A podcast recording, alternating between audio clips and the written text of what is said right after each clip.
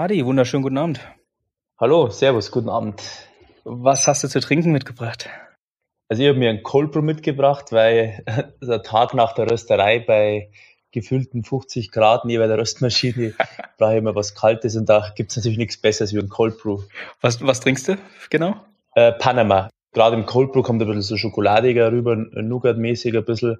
Und das dann mit dem mit Eiswürfel schmeckt dann eigentlich sehr erfrischend dann. Sehr geil. Ich habe ähm, tatsächlich Guatemala im Glas, auch Cold Brew. Ah, sehr gut. ähm, so Schokolade, Mandel, Kirsche. Genau. Bisschen süßer. Ähm, geil, ja, passt bei den Temperaturen auf jeden Fall. Ich diesen Sommer ja, ja. alles Cold Brew hier. bei uns auch, ja. Du bist Inhaber von Wildcafé in äh, Garmisch-Partenkirchen. Ja, und, genau. Ähm, wir haben uns kennengelernt auf der Food and Life Messe in München letztes Jahr, beziehungsweise kennengelernt eigentlich nicht. Du weißt wahrscheinlich gar nicht, wer ich bin, aber ich weiß, wer du bist, ja, weil, weil, ich in deinem Workshop war, ähm, den du da über Filterkaffee gemacht hast. Und was du wahrscheinlich nicht weißt, ist, dass das so der Kick-Off-Point für mich war, um mich ein bisschen mit Specialty Coffee ähm, zu beschäftigen. Das hat mich wirklich mhm. sehr interessiert und ich habe dann bei euch am Stand direkt boah, irgendeinen Ostafrikaner, irgendeinen Mittelamerikaner mhm. mitgenommen und dann hattet ihr noch so eine so ein Weihnachtsblend oder so. Genau. Genau, Weihnachten haben wir immer einmal Espresso und einmal Filter, genau. Genau, den Filter habe ich mir mitgenommen. Und das war Guatemala. Genau. Genau, also ich glaube, war das sortenrein oder herkunftsrein? Genau. Der Weihnachts Weihnachtsfilter war sortenreiner von der Finca Vizcaya, wo ich auch besucht habe. Und wir machen immer Weihnachten immer spezielle, also spezielle Cafés und das können mal Blend sein oder sortenrein. In dem Fall war es der sortenreiner. Jo. Ja, weiß ich gar nicht mehr so, so genau. Auf jeden Fall, die habe ich mir mitgenommen, ähm, habe die dann über die nächsten Monate zu Hause mal durch den Filter gejagt, mal durch die French Press. Mhm. Und so ging es dann eigentlich weiter, ne? Und deswegen dachte ich mir so, Tastemakers muss auf jeden Fall der Hardy am Start sein von Wildcafé, weil der ein bisschen schuld ist an meiner Kaffeeliebe jetzt. und ich weiß ja immer noch nix. Und deswegen nehmen wir uns jetzt mal ein bisschen Zeit, um da, dass ich da ein bisschen mehr weiß nach diesem Gespräch. Genau. Ähm, aber erzähl, erzähl am besten mal den Zuhörern erstmal ein bisschen was über dich. Ähm, Wildcafé, was macht ihr? Wie kommt's? Warum bist du Röster? Genau.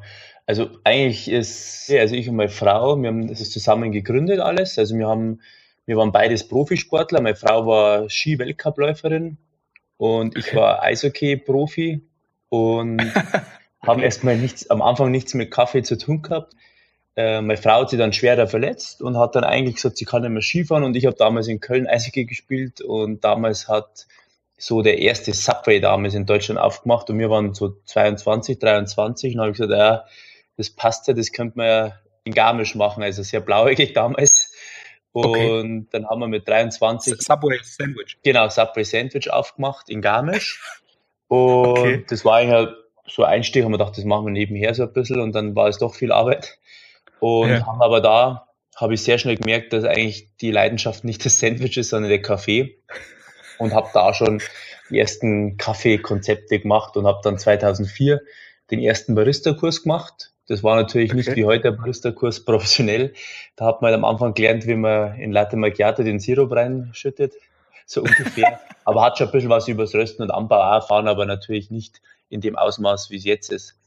Und okay. dann habe ich, haben wir so ein bisschen gastronomisch am Anfang noch weitergemacht. Und, aber eigentlich schon, war schon klar, dass eigentlich die Leidenschaft Kaffee ist.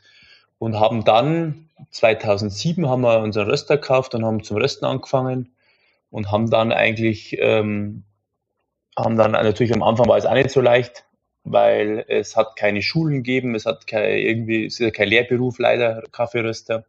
Mhm.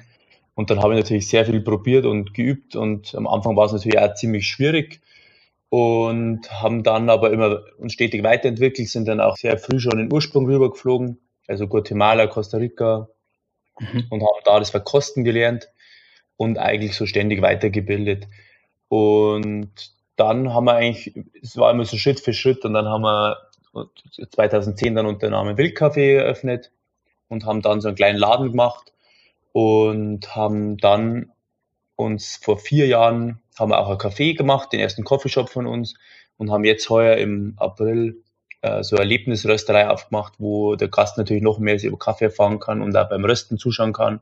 Und da machen wir auch so Führungen. Und was wir eigentlich damals gar nicht so gewusst haben, dass in unserer Familie so eine Historie war mit, mit äh, Kaffeerösten. Also mein Uropa hat schon Kaffee geröstet und mein Opa. Aber okay. das ist natürlich, man muss sich vorstellen, damals hat es, glaube ich, 5000 Röstereien in Deutschland gegeben. Also die haben so einen, also selbst jeder Sahnebetrieb oder Milchbetrieb damals hat hinten einen Kaffeeröster drin stehen gehabt und hat Kaffee geröstet. Was halt bei meinem Uropa auch. Und dadurch praktisch ist es eigentlich so eine witzige Geschichte eigentlich, dass wir, dass wir Uropa und mein Opa schon geröstet haben. Aber wir sagen aber ganz deutlich, wir sind kein Traditionsunternehmen, das wo 100 Jahre röstet. Also wir sind 2010 offiziell gegründet unter Wildkaffee, aber natürlich mit, der, mit dem Hintergrund, dass die auch schon geröstet haben. okay, ging es damals auch schon drum, so äh, ähm, was Spezielles aus der Bohne rauszuholen und so weiter? Oder, oder war das eher so, hey, Hauptsache, Hauptsache haltbar? Ja, ja, also ich weiß die Geschichte von meinem Onkel, der hat ja gesagt, dahinten hat es immer nur geraucht und äh, und das, also das war bei allen Röstereien so eigentlich das richtige Rösten, das wirklich um die Bohne was wirklich heraus und wirklich konstant nachzurösten, ist ja erst die letzten, so immer zehn Jahre gekommen. Und natürlich war es natürlich bei, die, bei vielen Röstereien auch vor 20, 30 Jahren noch nicht so, dass man sagt, man hat komplette Überwachung mit Software. Also bei uns wird jede, jede Röstung äh, aufgenommen und ähm, können wir, also wir können jetzt noch schauen, wie wir vor vier Jahren Guatemala geröstet haben. Und so ist, man hat sich natürlich da, die Branche hat sich nicht unheimlich weiterentwickelt die letzten, sagen wir, vier, fünf Jahren. Ja, ja, ja. Was hat euch da dazu gebracht, ähm, dann gleich nach Guatemala zu reisen? Also bevor ihr das Café überhaupt aufgemacht habt. Das ist ja schon. Also da haben wir schon geröstet, also wir haben schon, wir haben schon geröstet da und haben halt einfach so den Kaffee verkauft. Das war eigentlich so, ich habe mir so Listen gemacht. Am Anfang, wer alles unseren Kaffee kauft, den wohl ich schon ewig kenne. Ja. Und von dieser Liste hat, glaube ich, kein einziger unseren Kaffee gekauft. Am Anfang war es natürlich ziemlich schwierig, weil es, also 2008 hat keiner Spezialitäten-Kaffee gekannt oder Kleinrösterer hat keinen interessiert. Ja. Da hat die Leute bloß der Preis interessiert und da war man natürlich sehr viel teurer. Und eigentlich hat keiner unseren Kaffee am Anfang gekauft. Und, aber wie jetzt so nach Guatemala, also man muss ja ich war schon immer sehr interessiert als, also da haben wir gleich gesagt, wir müssen da schauen, wo unser Kaffee wächst und da ist natürlich so, wenn man Produkt, mit einem Produkt arbeitet, dann will man es natürlich auch gut kennenlernen und darum war eigentlich schon sehr klar, dass ich oft den Ursprung fliege und das war damals natürlich auch schon so und da habe ich natürlich unheimlich viel gelernt über Verkosten, weil die Ursprungsländer schon immer sehr professionell da, sehr professionell war beim Verkosten. Ja. Wie, wie stelle ich mir das vor? Weil es, es sagt ja jeder, Röster. So, ja, ich fliege ins Ursprungsland und gucke mir das alles an.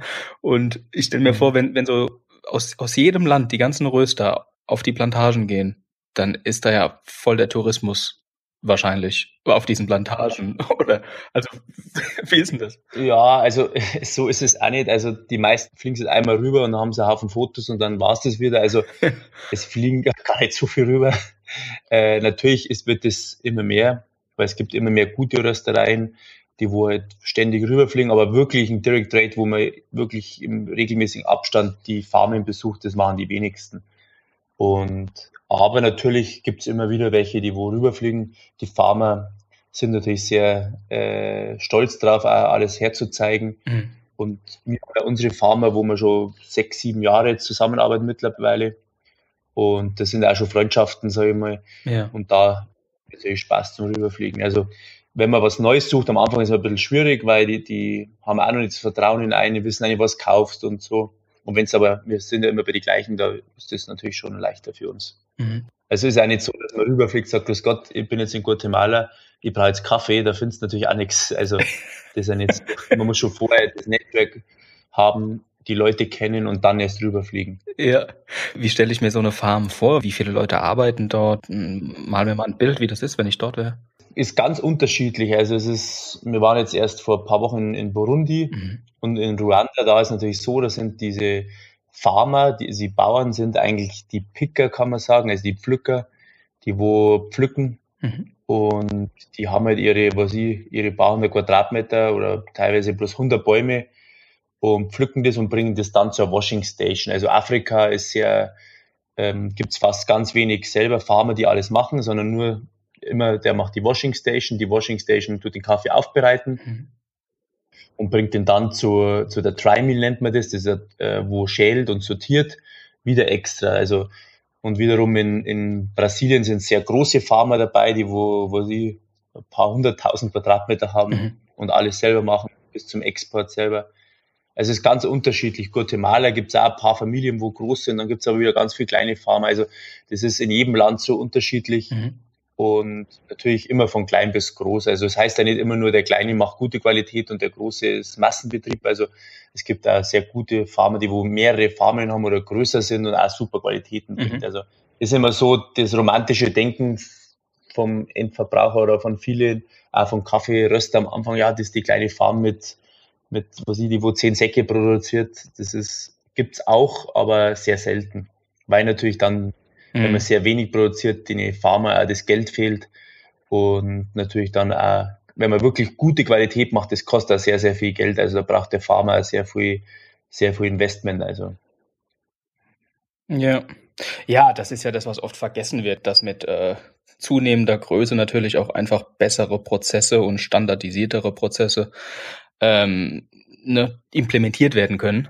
Ja, und, äh, und das natürlich ein Quality Management ist, was wenige, wenige Menschen, die äh, die Zeit und, und die, das Kapital dafür nicht haben, gar nicht machen können. Ähm, das ist natürlich total romantisch, ne? Manufaktur, handgemacht, aber ist tatsächlich nicht immer besser.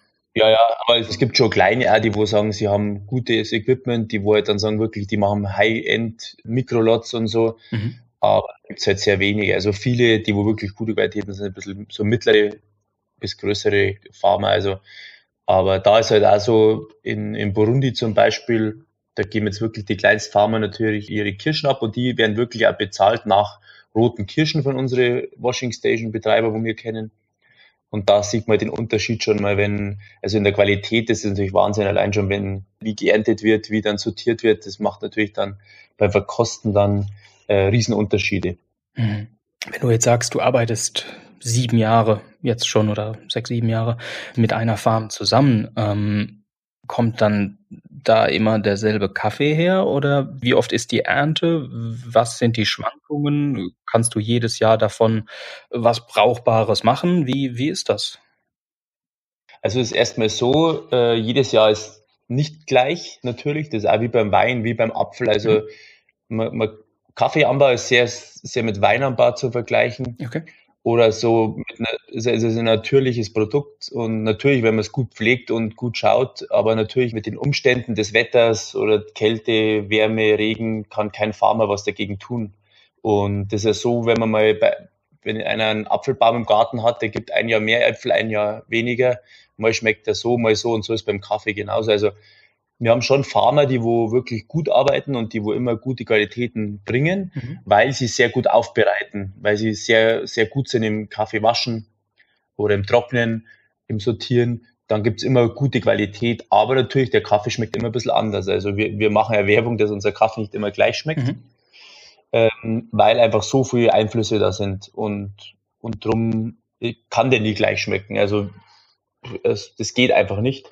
Und darum ist es halt so bei uns, dass halt einfach mal der Brasil mal so schmeckt und mal so, aber er soll immer gut schmecken. Man hat es gerade gesehen jetzt in, in, in Beispiel in Guatemala, aber mit, mit verschiedenen Farmer zusammen, mit drei, vier. Und da ist halt so, der eine hat mhm. jetzt zwei Jahre trocken gehabt und dann ist, äh, und der, wo sie 300 Kilometer östlich, der hat sehr viel Regen gehabt und jetzt ist andersrum, jetzt schmecken die zwei Farmer komplett unterschiedlich auf einmal wieder. Der eine war jetzt immer ein bisschen schwächer, der ist jetzt stärker und dann kauft man von dem mehr und von dem mehr weniger. Also yeah. die haben dann auch gar nicht so viel, wenn zum Beispiel ein bisschen weniger Ernte ist okay. von gewissen Qualitäten, dann kauft man da das ab, was da ist. Klar. Und dann kommt es ja aber auch auf dich an, wie du, wie du dann röstest. Weil was du dann daraus arbeiten möchtest, ne? Genau, also es grundsätzlich mal so, beim Kaffee verkosten, das wird weltweit gleich gemacht. Mhm. Also wenn man Kaffee professionell verkostet, ist immer so, der Kaffee wird immer zwischen sieben und neun Minuten geröstet. Mhm.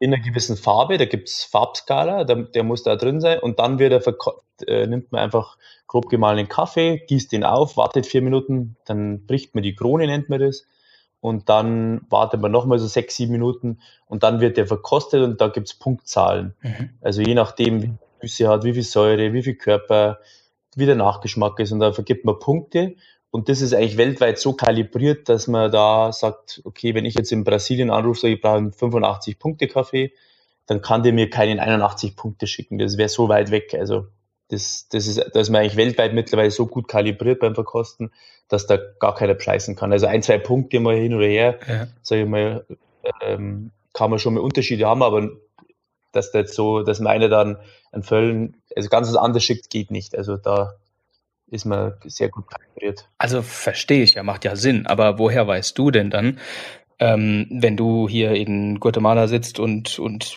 keine Ahnung, die diesjährige Ernte kappst und probierst, wie dann ich ein Jahr später nach irgendeiner Röstung ähm, in der French Press den, den zubereite, wie der dann am Ende schmeckt. Das weißt du ja gar nicht. Ja, das weiß ich schon. Aha, okay. Das ist halt die Erfahrung, die wir haben. Ja. Und du weißt halt genau, äh, also wir suchen natürlich schon einen Kaffee, der wo immer, also wir haben jetzt so ein Profil und dann suche ich nach für das Profil einen Kaffee aus. Okay. Und, und das weiß ich jetzt schon, dann sage ich, die braucht die und die Süße, die und die Säure und das bewerte ich dann und dann nimm, kaufe ich den und dann ist der eigentlich bis jetzt immer ganz gut gewesen. Sehr gut. Okay. Spannend. Also das ist eigentlich, das ist jetzt so, das ist halt auch, das muss man einmal lernen, wie das Verkosten geht, dann ist das eigentlich nicht so schwer und wie gesagt, auch, da gibt es halt so, so haben auch so ein Computerprogramm dafür, wo, wo man alles einkippt, der wo dann die Punktzahl ausrechnet und dann ist man eigentlich immer ziemlich genau mit die Punkte. Okay. Also natürlich kann er mal sein 85 oder 86 oder so, aber es, das würde jetzt Endverbraucher nicht schmecken, sage ich mal. Gut, du sagst, es ist jetzt alles nicht so schwer, aber ich bin sicher, wir haben gerade Leute an Bord, die äh, irgendwie nur Bahnhof verstehen. Ja. Deswegen würde ich gerne mal zurückrudern und so ähm, ja, mal, mal so eine, so, so, so eine kleine Episode wagen unter dem Motto, alles, was du über Kaffee wissen musst. Genau. So, dass ein Kaffee-Neuling einfach mal genau. mh, hm, weiß, okay, was ist denn das? Warum lohnt es sich? Ja. Also, genau, also wenn man mal sagt, für einen Endverbraucher, was er wissen sollte über Kaffee, er sollte erstmal wissen, wo der Kaffee herkommt, also wo die Rösterei ist, einfach sagen wir mal, ich, also von, ist es eine regionale Rösterei am besten. Ich würde immer von kleinen Röster kaufen, weil die meistens mehr achten drauf vom Röstverfahren. Also es gibt das Industrieröstverfahren und das handwerkliche Röstverfahren.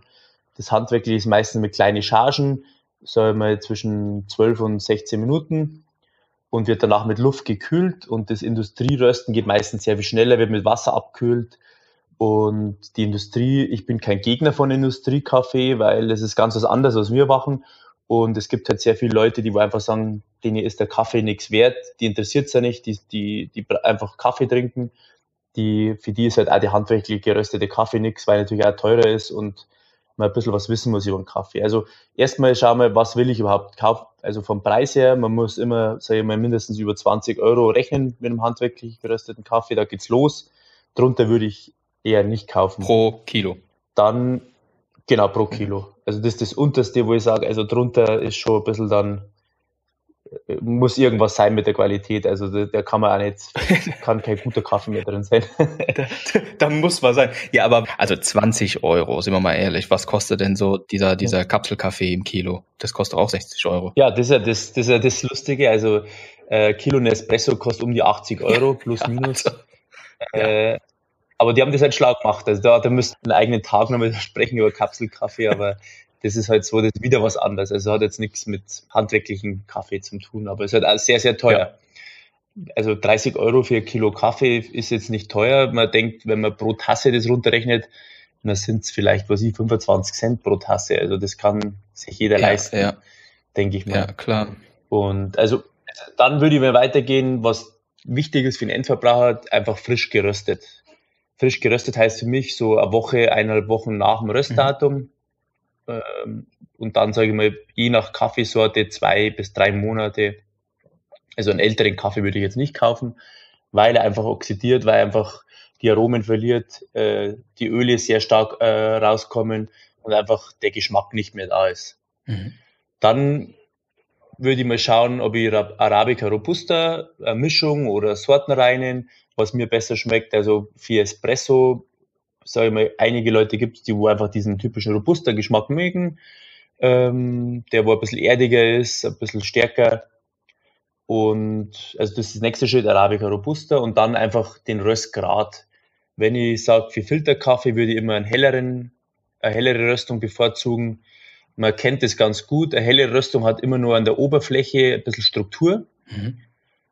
an der Bodenoberfläche und hat, äh, ist meistens natürlich von der Farbe schon heller und hat meistens keine Öle, also kommt kein Öl raus, weil er nicht zu so dunkel geröstet ist. Kannst du nochmal den Unterschied ähm, Arabica Robusta ähm, erklären? Genau, also Arabica äh, wächst höher, meistens ab 1200 bis 2000 Meter, hat weniger Koffein wie Robusta. Das ist ganz einfach. Koffein produziert die Pflanze als, ähm, als Abwehr gegen Schädlinge, Insekten. Und wenn ich natürlich sehr hoch bin, auf 2000 Meter gibt es keine, keine Schädlinge mehr oder keine Gegner, sage ich mal. Und dadurch hat der Kaffee, der auf 2000 Meter wächst, sehr wenig Koffein. Robusta wie der Name schon sagt, ist sehr robust, kann auf, was ich, auf 200 Meter anbaut werden oder 100 Meter und hat da natürlich sehr viel Feinde in so, in so Gegenden und hat dadurch auch einen sehr hohen Koffeingehalt. Was man noch beachten sollte, ist, es gibt verschiedene Aufbereitungsarten. Ähm, einmal gewaschen, steht ab und zu drauf, gewaschen Arabica. Das bedeutet, dass der dass der Kaffee nach dem Ernten, also der wird gepflückt, dann wird er praktisch geschält und wird mit dem Fruchtfleisch fermentiert und gibt meistens einen komplexeren Geschmack und ein bisschen feineren Geschmack. Dann gibt es auch noch äh, natural oder, oder ungewaschen. Das bedeutet, dass der Kaffee einfach gepflückt wird, die ganze Kirsche, und wird dann ausgelegt zum Trocknen und dieses Fruchtfleisch zieht durch das Trocknen in die Bohne und wird dadurch süßer. Und dann gibt's noch so ein Zwischending, also Semi-Washed oder Honey Process heißt es. Honey Process, schön. Genau, da wird nur die Haut runtergezogen und wird dann getrocknet, also ohne, ohne Wasser. Und das gibt auch einen sehr süßen Geschmack und so honigartig, ist also ein bisschen pappig drin, nennt man das Honey Process. Und jeder Geschmack, also wenn man den gleichen Kaffee nimmt, da tut drei, dreimal verschieden aufbereiten, schmeckt er dreimal unterschiedlich. Also die Aufbereitung macht sehr viel Viele, für viele ist der Natural oder Honey Prozess am Anfang ungewöhnt, weil er natürlich sehr fruchtig ist und so süß. Das äh, ist oft so schwierig für manche, wenn man mal den das erste Mal macht, sagt, das ist doch gar nicht Kaffee, ist fruchtig oder so. Und dann sagt, ja, das ist eigentlich Kaffee. Aber ich würde auch jedem empfehlen, ja. wirklich sich heranzutasten. Also wenn jetzt sag, ähm, ein, ein Kaffeeanfänger, sage ich mal, der, dem würde ich jetzt empfehlen, dass er einfach mal einen Kaffee nimmt und äh, eine mittlere Röstung und dann immer sich rantastet. Wenn man am Anfang gleich mit einem Kenia anfängt, der wo sehr zitronig ist, sehr fruchtig ist, das ist dann ungewöhnt. Dein Lieblingskaffee, ne? Genau, mein Lieblingskaffee. also immer ein bisschen so rantasten und dann, glaube ich, werden wir seinen Lieblingskaffee finden. Okay. Du, jetzt hast du, jetzt hast du gesagt, ähm, washed, da ist auch das Fruchtfleisch noch außen dran. Das habe ich jetzt nicht verstanden. Genau. Genau, bei Waschkaffee wird der Kaffee praktisch, wird die Haut äh, runtergezogen, also äh, in Pulp nennt man das. Mhm. Und dann geht er meistens in so Wasserbecken äh, und wird dann praktisch mit Wasser wird das Fruchtfleisch wegfermentiert, auf Deutsch gesagt, am leichtesten zum Erklären. Genau. Ah. Also man wascht praktisch das Fruchtfleisch des Kaffees weg. Genau, und das ist ja die eigentlich die häufigste Methode. Ne? Die gängigste. Ja, Natural ist ja ein bisschen aufwendiger. Natural hat man früher sehr viel in, in, ja. im großen Bereich, weil es sehr billig war. Man hat einfach die Kirschen rausgelegt ja. zum Trocknen und war meistens eine schlechte Qualität und mittlerweile, man, man spricht das auch vom modernen, vom modernen Natural, da wird wirklich heute sehr viel Zeit investiert, dass man wirklich äh, alles sortiert, weil natürlich beim, man kann so sehr, also ähm, Schädlinge oder, oder, also Fehler im Kaffee kann man sehr schlecht rausfinden bei Natural. Darum kostet es immer ein bisschen mehr Natural. Mhm und ist natürlich sehr viel Arbeit. Also man muss wirklich Handpicking, äh, muss man wirklich da raussortieren, die, die Schädlinge. Ich hatte da jetzt schon ein paar Natural, die, boah, wie soll man sagen, die haben auch dann so ein bisschen so eine, ja, fermentierte, fermentierte Note, ne? So ein bisschen. Genau, also so, wie so ein bisschen so getrocknete Früchte und. Ja, ja, ja, ja, eher Bioabfall. Also, also. Ja, es gibt ganz verschiedene. Also wie gesagt, natural muss man auch ein bisschen gewöhnt sein. also übertrieben gesagt. Also er ist milder und süßer, bin ich bei dir. Aber ich habe da dann auch schon äh, wirklich Noten gehabt, wo du dann so ganz, ganz, ganz im Hintergrund merkst, ah, bisschen äh, ne? Ja. Also es gibt bei manchen, äh, wir kriegen ja auch viele Muster und so, äh, oder viele Farmer experimentieren sehr viel. Ja. Und manche übertreiben es natürlich und möchten natürlich dann irgendwie ganz einen besonderen Geschmack noch rausholen. Ja. Und oft geht es dann schon ins Überfermentierte. Ja. Und da muss halt der Farmer unheimlich aufpassen, dass er nicht überfermentiert, also zu lang trocknet. Dann kann er schon wirklich, wie du sagst, in, ins, in das Grüne reingehen. Also wir haben so ein Gegenteil gehabt, zum Beispiel in Burundi. Ja der hat die so klar gemacht, die Natural so gut sortiert und alles, dass gar kein Natural-Geschmack mehr war. Und das war dann auch wieder nichts. Okay. Aber die Farmer, das ist natürlich die Kunst des Farmers. Also da, da ist wirklich so, wie in Guatemala, da, da gehst du zum Nachbarfarmer, die schmeckt ganz anders wie, obwohl die eigentlich Nachbarn sind. Und mhm. aber so wie beim Weinbau ein bisschen. Also, ja. also wenn man im Weinbau sich auskennt, da sind zwei Weinbauern direkt nebeneinander und der eine verkauft sich Flaschen für 30 Euro und der andere für 3 Euro und sind aber, haben aber den gleichen Boden. Also es ist halt sehr viel, ist, der Boden macht schon was aus, auch beim Kaffeeanbau, aber was der Farmer dann wirklich daraus macht, das ist schon entscheidend. Wie, wenn du das einschätzt, was wie viel Einfluss hat? Also sagen wir mal Boden, also Terroir, sagen wir, was der Farmer draus macht, also Process, und sagen wir genau. Rüstung und sagen wir Zubereitung, Brühmethode. Diese vier Sachen. Mein Ideal wäre, sage ich mal, schon der Farmer, also der Boden, da ist einfach so, da, da schauen, schauen wir eh nur in guten Regionen, der hat jetzt einmal so 20 bis 30 Prozent, der Farmer hat bestimmt 40 Prozent, dann das Rösten hat einen geringen Anteil, also wenn du gut röstest, dann, wir verändern ja den Geschmack nicht so, vielleicht 20 und dann nochmal 20, 30 Prozent des Zubereiten. Das kann sich ja variieren. Also wenn natürlich, es ist auch von Rösterei zu Rösterei unterschiedlich, aber ich sage mal, am schnellsten kann man was kaputt machen okay. am, am Zubereiten. Also wenn der Endkunde den Kaffee praktisch, was ich in der Sonne im Auto stehen lässt und dann falsch malt, dann kann er natürlich komplett brühen. Ähm, und äh, also es ist immer schwierig zu sagen, das kann, ja. also natürlich kann man mit einem schlechten Kaffee, kann der Röster nichts machen. Ja. Der Farmer kann mit einem, einem schlechten Boden nichts machen. Also ich glaube, das in Prozent auszumachen ist ziemlich schwierig. Also ich glaube, jeder in der Kette kann alles zerstören. also das ist eine schwierige Frage, denke ich mal. Aber okay. was wir zum Beispiel ein Problem haben oft ähm, bei Gastronomiebetrieben, wir, geben, wir wissen, dass der Kaffee gut ist, wir geben den raus und dann gehst du da hin und die machen halt putzen die Maschine nicht oder äh, okay. die Mühle nicht richtig eingestellt, Temperatur der Maschine ist zu kalt oder zu heiß. Da kann man natürlich viel kaputt machen. Noch um da ein bisschen die Angst zu nehmen beim, beim Endverbraucher, jetzt wie bei mir. Also ich hab, ja. ich bin halt so ein bisschen blasphemisch da unterwegs. Ich, ne, ich kaufe mir dann da alles mhm. Mögliche und mach halt einfach mal. Ne? Also darfst halt keine Angst haben, finde ich. Ja, ja.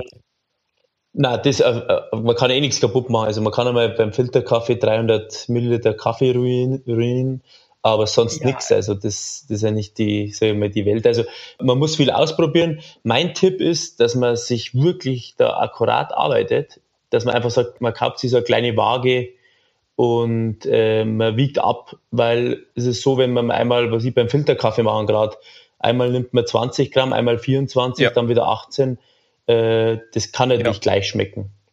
Und dann, ich empfehle immer so ein kleines Thermometer kaufen, die sind auch nicht so teuer, die kosten teilweise 10 Euro nur, dass man auch die Wassertemperatur ähm, wirklich misst, weil wenn man natürlich mit 88 Grad oder mit 99 Grad äh, brüht, das ist ein Riesenunterschied. Also das sind dann zwei unterschiedliche Kaffees. Und das sind alles so kleine Tipps, wo man eigentlich beachten muss. Äh, Wassertemperatur und dann den Mahlgrad kann man ein bisschen rumspielen, also da kann man ein bisschen feiner, ein bisschen gröber machen, aber da ist es nicht ganz so schlimm, aber wie gesagt, Wassertemperatur äh, macht sehr viel aus. Was hältst du davon, wenn man nicht frisch selbst malt, sondern sich eben jetzt zum Beispiel bei, bei euch im Online-Shop den schon gemalt kauft? Ist das in Ordnung? Also wir bieten es leider an, oder das, wir haben halt einfach viele Kunden, die wo schon jahrelang bei uns kaufen wenn ich jetzt am Anfang würde, würde ich äh, nur ganze Bohnen kaufen, verkaufen. Aber es geht halt nicht. Äh, wir haben halt viele Leute, die wo keine Mühle haben, aber also man muss sich vorstellen, gemahlener Kaffee äh, altert tausendmal schneller Klar. wie ganze Bohne. Also das ist schon alles gesagt. Also er raucht halt unheimlich schnell aus, der Kaffee. Und ist halt so, wenn man dann noch offen irgendwie rumstehen hat oder so, natürlich, wenn man dann kleine Tupperware in der Tüte lasst und gut verschließt, würde jetzt sagen, okay, es geht ein bisschen, aber allzu lang schmeckt er dann. Er schmeckt einfach dann nicht mehr. Okay. Also ich habe jetzt meine Beutel einfach ähm, natürlich zu in der Vitrine stehen. Genau, mit dem Zipfverschluss. Ja, genau, mit dem Zipfverschluss zu und die stehen halt da in der Küche. Ähm, ja, ja, das macht nichts. Also ich würde auch nicht in den Kühlschrank tun oder nicht einfrieren. Also wenn man frisch Kaffee kauft, macht das nichts. Also eher gesagt Kühlschrank, wenn es nur Kühlschrank für Kaffee ist, dann ist gut, der wo wenig Feuchtigkeit hat. Aber jetzt ein Kühlschrank, wo alles drin ist, mir wurscht oder so. Ja. Kaffee ist ja wasseranziehend, das heißt, alle Gerüche in der, in, in der Luft zieht der Kaffee an. Und er nimmt natürlich auch verschiedene dann Fremdgerüche an. Also darum würde ich ihn einen in den Kühlschrank tun. Ja, das ist echt, muss man nochmal in aller Deutlichkeit sagen. Genau. Machen ja viele Kaffee in den Kühlschrank oder Gefriertruhe sogar. Habe ich auch schon gesehen. Ja, es bringt ja nichts. Also wenn man frisch ja. kauft, dann macht das keinen Sinn. Also wirklich, also ich würde mal sagen, viele fragen die mich, was für Maschinen und bla bla bla. dann sage ich immer, ja gut, kauft euch eine Mühle und spart euch die Maschinen, dann habt ihr den mhm. besten Kaffeegenuss also auch Freunde von mir, die kaufen sich sündhaft teure äh, Siebträger und dann sparen sie sich die Mühle. Da denke ich mir, ja, kauft lieber ein bisschen einen billigeren Siebträger, kauft sich eine gescheite Mühle, da wird der Geschmack deutlich besser. Okay, also du bist pro, pro gute Mühlen, da genau. kannst du ja auch 300 Euro ausgeben. Also das, genau. Äh, da bin ich auch nicht dabei, ehrlich gesagt. Was ist denn so, was ist denn die günstigste Mühle, wo du sagst, ja okay, damit kann man anständig einen Also die günstigste Einsteigermühle ist eine Handmühle, gibt's jetzt von Hario nicht, ich weiß nicht, die kostet, glaube ich, 50 Euro oder 46 Euro, glaube ich, ich weiß okay. gar nicht. Äh, das ist jetzt so die Einsteiger-Handmühle, wo ich sage, okay, da kriegt man schon ein gutes Malergebnis mhm. raus. Mhm. Wenn man dann mal wirklich, wirklich sicher ist beim Kaffee machen und sagt, das ist die Leidenschaft, dann würde ich immer äh, eine bessere Handmühle empfehlen, so wie die Kommandante. Natürlich, die kostet auch schon 240 Euro, glaube ich. Ah, ja. Die hebt halt ein Leben lang, muss man sagen. Die Mahlscheiben gehen nie okay. kaputt. Und okay. äh, da ist ja der Geschmack wirklich so wie beim Profi. Also die malt wie unsere Malkönig für 2000 Euro, malt die, die Kommandante. Okay. Oder es gibt ja ein paar andere Marken noch, die wo ein bisschen besser sind, aber ich würde mal mit der billigeren anfangen, eine kleine Handmühle und dann sagen, wenn es wirklich einen Spaß macht und man hat Freude am Kaffee, dann würde ich mir wirklich mal das irgendwann mal leisten und sage, ich kaufe mal eine gute Handmühle. Okay. Genau. Elektromühlen muss man mal aufpassen. Die billigen sind auch äh, ein Klump auf Deutsch gesagt. Und mhm. da würde ich lieber Handmühle kaufen, bevor ich dann irgendwie eine billige Elektromühle für 60 Euro kaufe, weil die, die überhitzen dann und die schneiden den Kaffee nicht richtig, also die mahlen nicht richtig. Also eine billige Mühle, die zerfetzt, die zerrupft den Kaffee und schneidet die nicht, also die Zellstruktur. Ja. Und dadurch äh, schmeckt der Kaffee nicht. Ich muss ja zugeben, dass ich so ungefähr drei Monate oder so mit so einem Kaffee, Kaffeehäcksler, ja, anders ja. kann man es ja nicht nennen, ähm, gearbeitet habe und ist ganz furchtbar. Klar, zerhackt ja wirklich die Kaffeebohne, dann genau. hast du da manchmal Stücke dabei, dann Pulver und das ist ja also, es ist Quatsch. Ja, ja. Natürlich, ich bin ja schon ein bisschen ein Nerd da und äh, ja. natürlich ist es auch meine, meine, Arbeit und ich kaufe mir jedes ja. Tool, wo es gibt, weil natürlich auch immer mit überall mitreden will. Also ich bin ja überall immer beim Kaffee unterwegs. Also wenn ich in Urlaub fahre, habe ich immer meine Handmühle dabei, meine Aeropress und mache meinen Kaffee, ist überall, die lachen schon immer alle. Aber das ist halt einfach Leidenschaft und dann muss man da natürlich auch ein paar Opfer bringen. Klar. Lass uns mal kurz über, über Herkunft sprechen. Vielleicht, dass man da so ein bisschen die Unterschiede klar machen kann zwischen Indonesien, genau. Mittelamerika und Ostafrika. Kann man da pauschal sagen, äh, Afrika schmeckt eher so, Mittelamerika schmeckt eher so? Also, genau, also jetzt mal, im Grunde kann man es machen. Mhm. Ähm, es ist so, mittlerweile die Farmer werden immer besser und immer mehr durch Aufbereitung und Beispiel früher hat man in Guatemala hat, hat man hat's nur gewaschenen Kaffee gegeben oder ein, in, in Ostafrika, Burundi, Ruanda hat es nur gewaschenen Kaffee gegeben. Das war gar nicht erlaubt vom Staat her. Und jetzt mittlerweile ist es wird's immer schwieriger, dass du sagst, das ist ein Indonesier oder das ist ein Afrikaner. Es gibt immer noch die Grundgeschmäcker sind immer noch leicht da. Also man kann sagen, Indonesien ist immer ein bisschen würzig, Indien so auch würzig, auch schon schokoladig, guten Körper. Dann hat man Afrika natürlich immer ein bisschen fruchtiger, weil natürlich, also die haben einen hohen Zitronensäureanteil, die ganzen Afrikaner, und ein bisschen komplexer. Dann kann man sagen, Äthiopien wiederum ist ein bisschen immer so steinfruchtartig, also immer so ein bisschen wie so Aprikose, Pfirsichnoten. Das mhm. ist schon der Grundgeschmack von Äthiopien. Aber natürlich, ich habe auch schon Äthiopien getrunken, die wo ganz anders geschmeckt haben. Aber der Grund, dann kann man sagen, Brasilien ist meistens so nussig, schokoladig, Zentralamerika auch ein bisschen, mhm. immer auf der schokoladigen Seite. Aber natürlich, ich habe jetzt Beispiel äh, Kolumbien Kaffee gehabt, die waren so fruchtig und klar, du hast gemeint, das ist Afrikaner. Okay. Aber grundsätzlich ist schon so, dass die meisten sagen, okay, äh, Zentralamerika, Südamerika, nussig, schokoladig, das ist halt so, auch wo viele halt kennen, also man trinkt sehr viel Guatemala, Brasilien Kaffee bei uns. Das ist halt so der, der Grundgeschmack, wo die Leute kennen. Genau, und dann Äthiopien, also Ost Ostafrika eher Zitrus, fruchtig. Genau, fruchtig und mhm. genau. Und dann haben wir die asiatischen äh, Indien, Indonesien, meistens so würzig, so, also ein bisschen so speisig, ein bisschen so immer, auch, natürlich auch ein bisschen schokoladig noch, weil die einfach halt vom Aufbereiten das so machen, dass die Kaffees eher schokoladig sind. Mhm. Ja, da gibt es ja den, den Monsund Malabar. Genau. Ne, das wär, genau, das ist halt so. Eher, eher Tabak, Eiche. Genau, Tabak, holzig. Ganz was anderes. Genau. Ja. Viele schmeckt das, aber mir nicht so gut, aber, aber das ist halt so, der Malabar ist ein typisches Beispiel für Einstieg in ein bisschen besseren Kaffee, äh, weil einfach schokoladig, würzig ist, so ein bisschen Tabak. Ja. Äh, das schmeckt die Leute einfach so. Das kennen sie halt von der Raststätte aus Italien und das geht am nähersten dahin und dann fangen sie mit dem an und dann kaufen sie dem nächsten. So ist immer das bei uns. Der Neukunde nimmt meistens Indien, dann mal Brasilien und dann geht er weiter. Mhm. Kann man ketzerisch sagen, dass Java, Sumatra und so ähm, eher, sage ich mal, den gewohnten soliden Standardkaffee produziert? Ja, also, aber also ich habe jetzt auch schon Indonesier gehabt, die wo wirklich super waren. Also die Masse schon. Also die Masse ist also, wenn man jetzt zum Beispiel sagt Massenkaffee, ist schon viel Indonesien, Indien. also Starbucks kauft ja auch auf Java, ne? Soweit ich weiß. Ja, ich glaube, Starbucks kauft auf der ja, ganzen Welt. Okay. also die, die kaufen überall. die brauchen so viel Kaffee, die müssen auf der ganzen Welt kaufen. Aber es ist schon so der, der klassische, so dieses rauchige, ein bisschen schokoladige, würzige. Was hältst du von dann Thailand oder, oder exotischeren Kaffeeländern? Ja, also äh, wir haben Thailand haben auch von einem. Das ist äh, ein Deutscher, der lebt da unten, der macht super Kaffeeanbau. Da haben wir wie eine Mischung bei uns das immer und kriegen immer wieder Spezialitäten von dem her.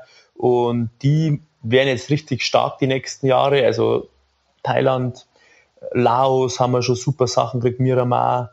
Also die, die okay. werden immer stärker. China kommt richtig. Also ich habe letztes Mal in China probiert, also Kaffee aus China habe ich echt gedacht, das gibt's nicht. Also die werden immer besser. Selbst ähm, Vietnam fängt jetzt an, Specialty äh, Arabica zu produzieren. Okay.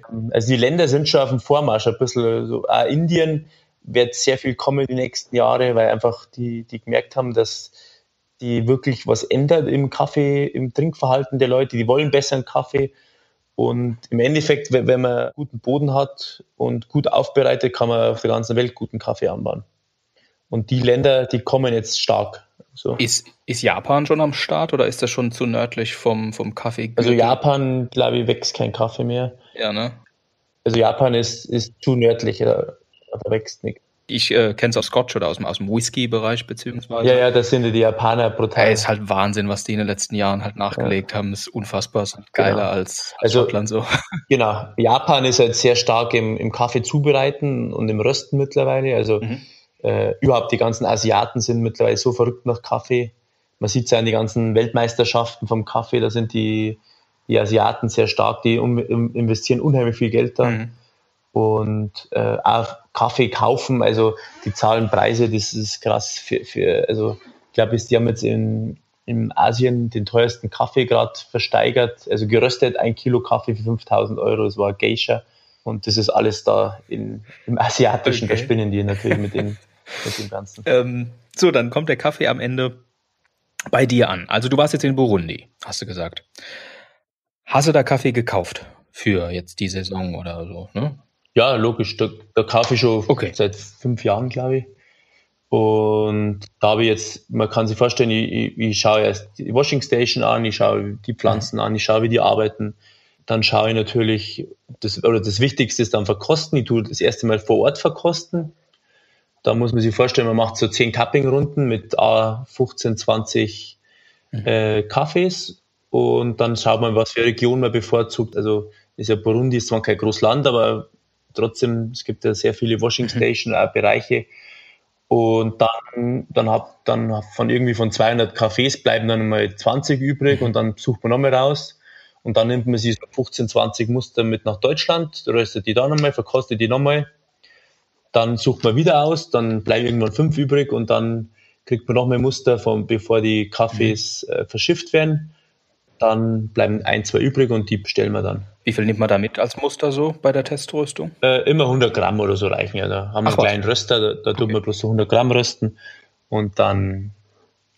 Okay. Ja, also macht man so eine kleine Proberöstung und dann praktisch suche ich mir den aus und dann bestellen wir den und kommt er mit dem Container, äh, kommt er dann rüber. Dann gleich halt zwei Tonnen oder wie viel ist das? Ganz unterschiedlich. Also äh, ein Container hat 20 Tonnen. Mhm. Genau, aber Burundi ist natürlich ein Land jetzt, wo, wo, wo er sehr teuer ist und wir sehr hochwertigen Kaffee, da können wir natürlich nicht so viel kaufen, da kaufen wir ein bisschen weniger, ein paar Tonnen kaufen wir da, drei, vier Tonnen. Und dann wird der, wird der wie gelagert bei euch? Genau, also einmal, wir haben verschiedene, entweder, es kommt ja Beispiel Brasilien, wo wir mehr brauchen, da mhm. Äh, Beispiel, da wird in Hamburg auch was gelagert oder sonst haben wir jetzt in unserer neuen Rösterei so einen Rohkaffee-Keller, der wo super, super Klima hat, äh, weil Rohkaffee beim Lagern ist sehr schwierig, wenn die Temperaturen schwanken. Und da hat man natürlich, haben wir jetzt im Keller super Lagerung. Also Kaffee wächst, außer es ist immer eine Ernte im, im Jahr. Also wir müssen jetzt praktisch für ein Jahr Kaffee einkaufen. Ähm, es ist immer eine, eine Blüte und dann eine Ernte und dann warten wir bis zum nächsten Jahr wieder. Außer in Kolumbien da das einzige Land, wo man zwei bis drei Ernten hat im Jahr. Also eigentlich durchgängig das ganze Jahr wird da geerntet. Ach was. Dann, also es ist natürlich sehr schwierig auch für uns, weil man sagt, ja gut, dann läuft der Kaffee mal besser oder schlechter. Und dann ist halt mal nach sieben Monaten schon aus, dann gibt es halt die nicht mehr. Aber es ist natürlich auch so, das ist ja auch wie beim Wein, da gibt es halt eine Ernte und wenn der Wein aus ist, dann ist er aus und so ist genau wie beim Kaffee. Also unsere großen Sorten, wo wir auch Mischungen machen oder so, die gehen nicht aus.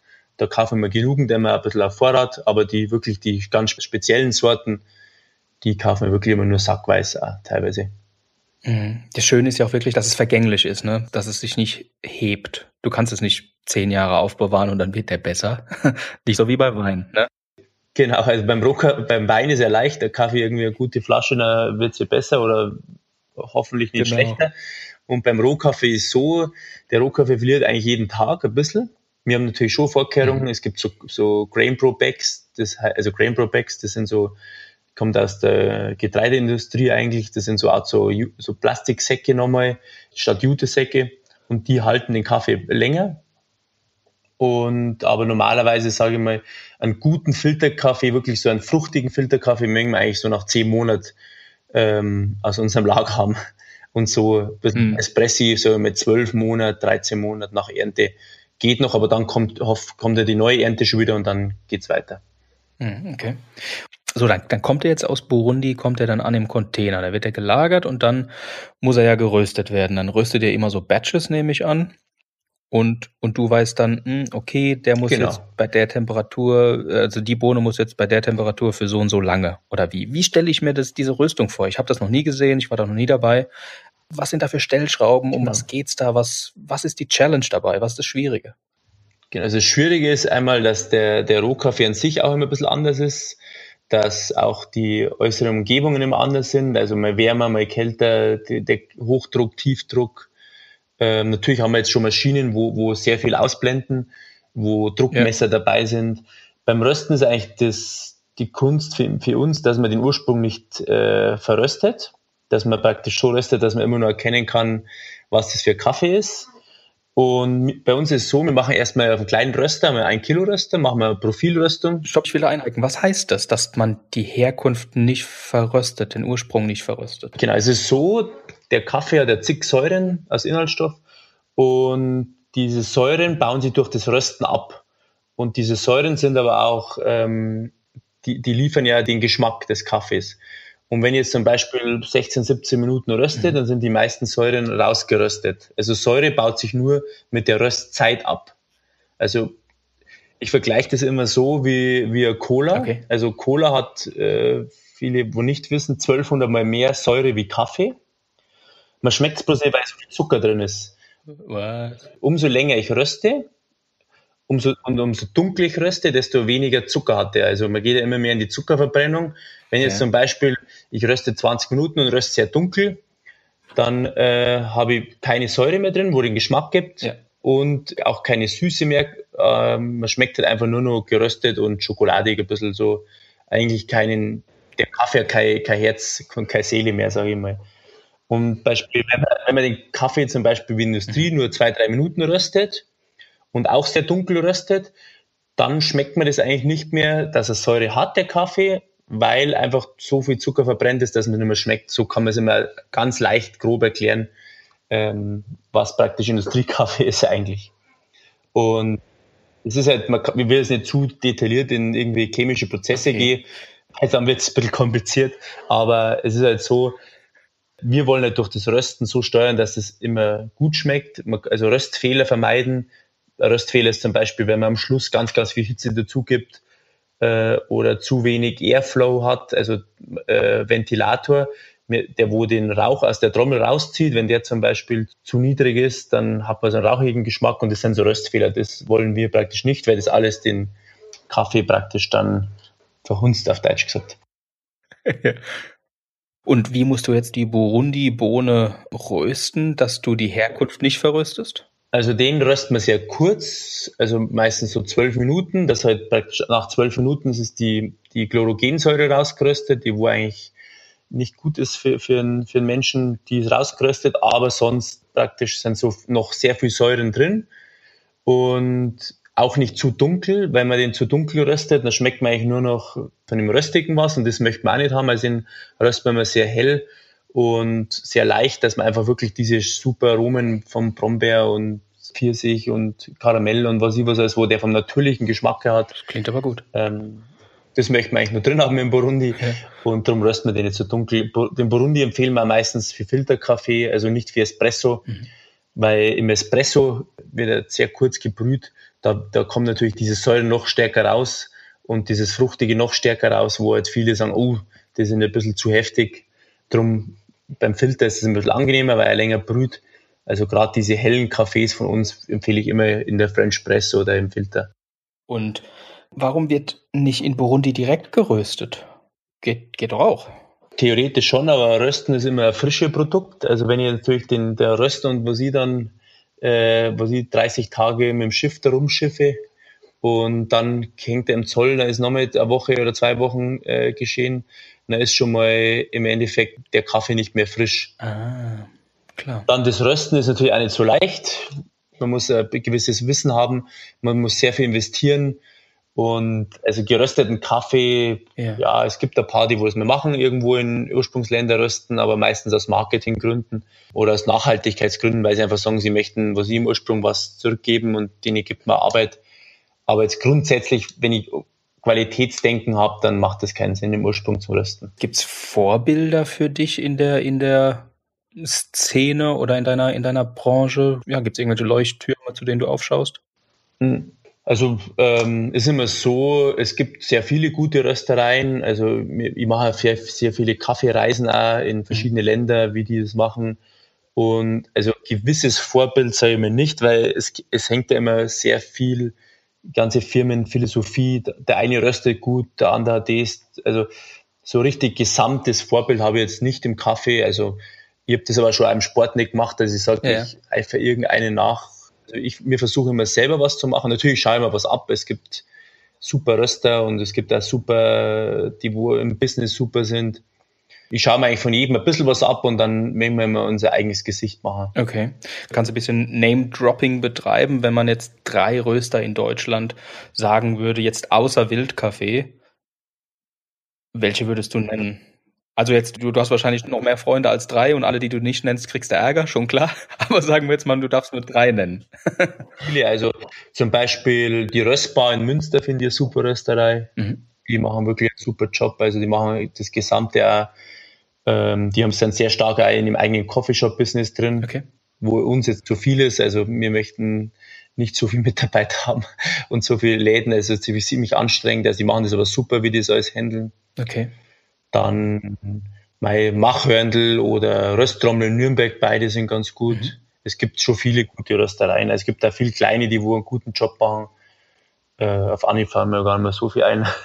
Aber es gibt schon einige. Was hältst du von den großen, so Elb Elbgold, Speicherstadt oder so?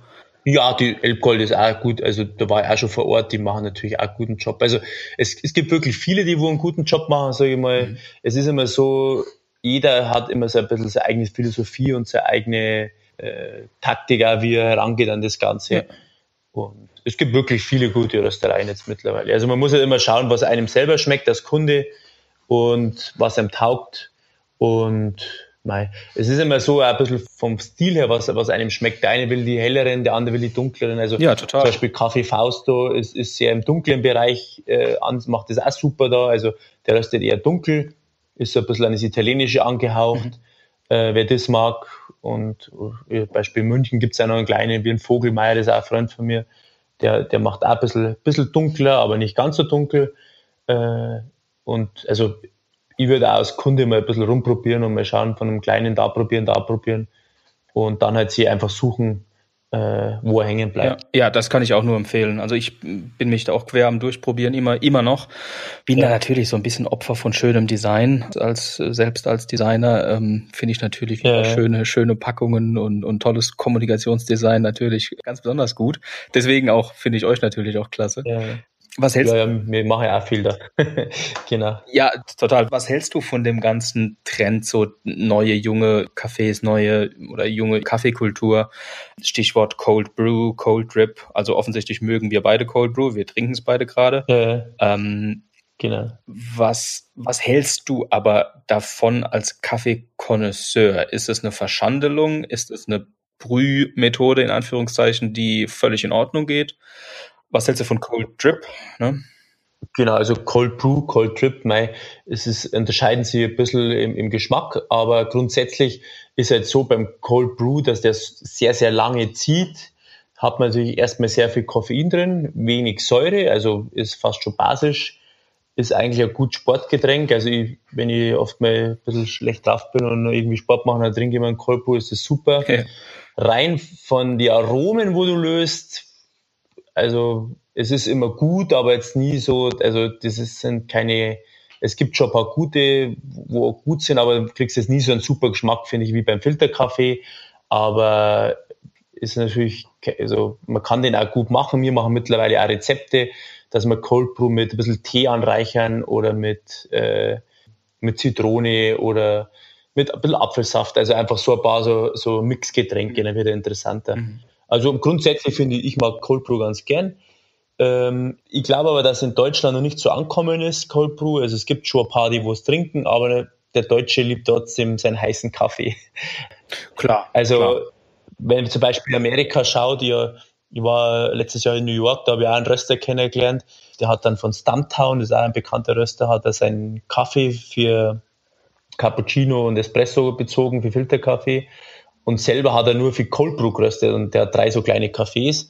Da denke ich mir, ja gut, für was braucht der so viel Cold Brew Kaffee? Da bin ich hingegangen und dann macht er irgendwie 100 Liter Cold Brew am Tag, mhm. weil die Amerikaner zum Beispiel nur Cold Brew trinken. Mhm. mhm. Natürlich in Amerika trendiger wie bei uns, aber es kommt ja, immer ja, mehr. Also voll. es kommt mehr, aber ich glaube nie, dass Cold Brew jetzt so den warmen Kaffee ersetzen wird. Nein, das glaube ich auch nicht. Aber meine Frau ist ja Australierin. Wir sind, wir sind immer Anfang des Jahres in Australien und da beobachte ich auch schon, boah, seit fünf Jahren oder so, dass Cold Brew einfach schon da war. Genau. Ähm, als es hier noch nicht, noch nicht mal Thema war, klar.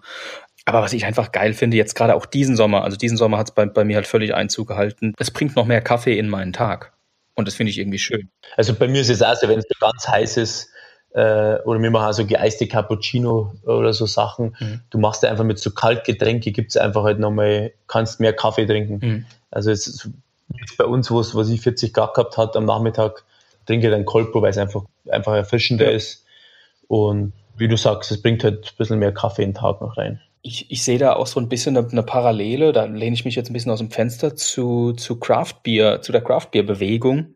Ähm, junges Bier machen, wenn man sich traut, okay, ähm, mit neuen Sorten, mit neuen Hopfensorten, auch mal mit äh, Grapefruit-Saft oder sonst was mal dazu zu machen. Ähm, Und so, so sehe ich Cold Brew ein bisschen. Also da darf man jetzt, äh, kann man sich vielleicht ein bisschen aus dem Fenster lehnen und, und auch, wie, wie du sagst, bisschen Orangensaft hier, bisschen und so da. Genau. Kannst schon geile Sachen machen.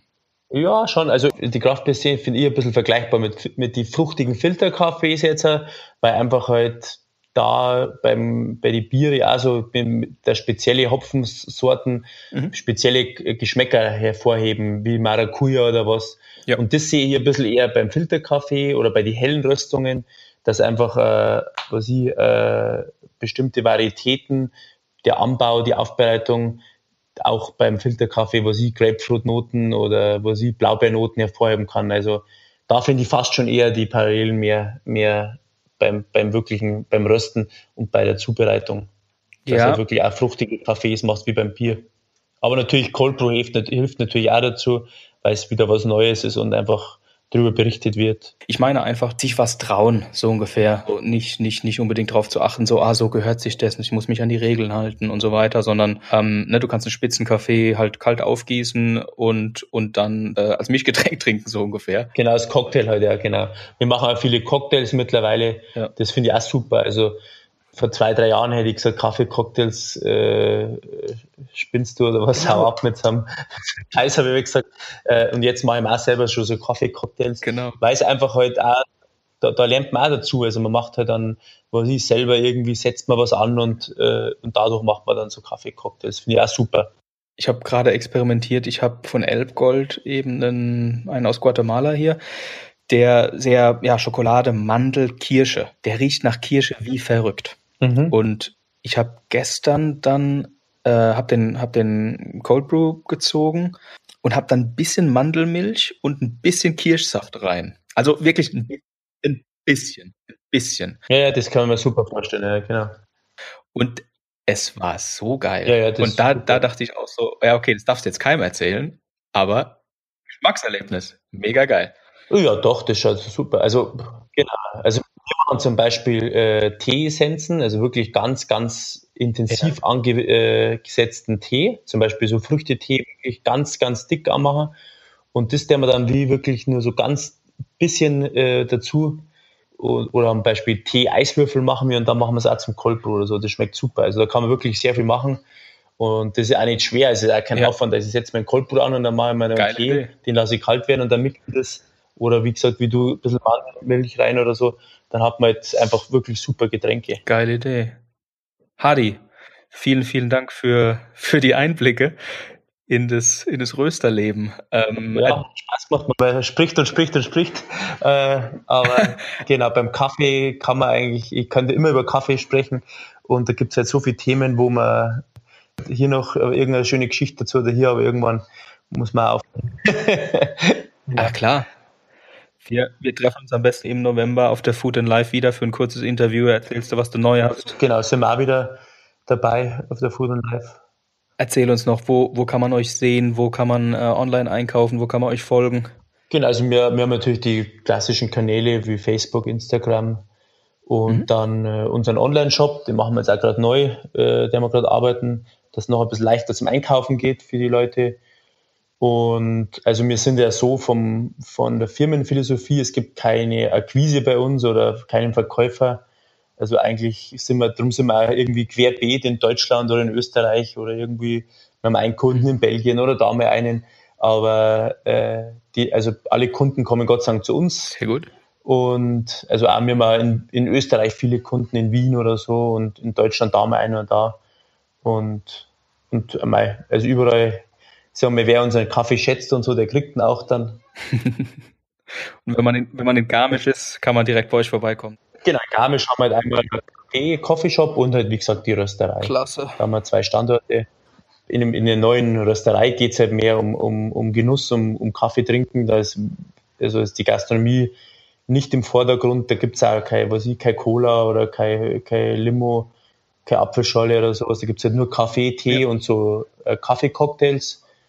Und dann haben wir noch so einen klassischen Coffeeshop ja. natürlich in der Stadt, wo halt auch alles gibt, vom Salat zum Kuchen und was ich was alles. Sehr geil. Hadi, vielen Dank und äh, bis bald. Ja, hat Spaß gemacht und dann sehen wir uns vielleicht auf der Food und Live. Auf jeden Fall. Ciao. Servus. Ciao.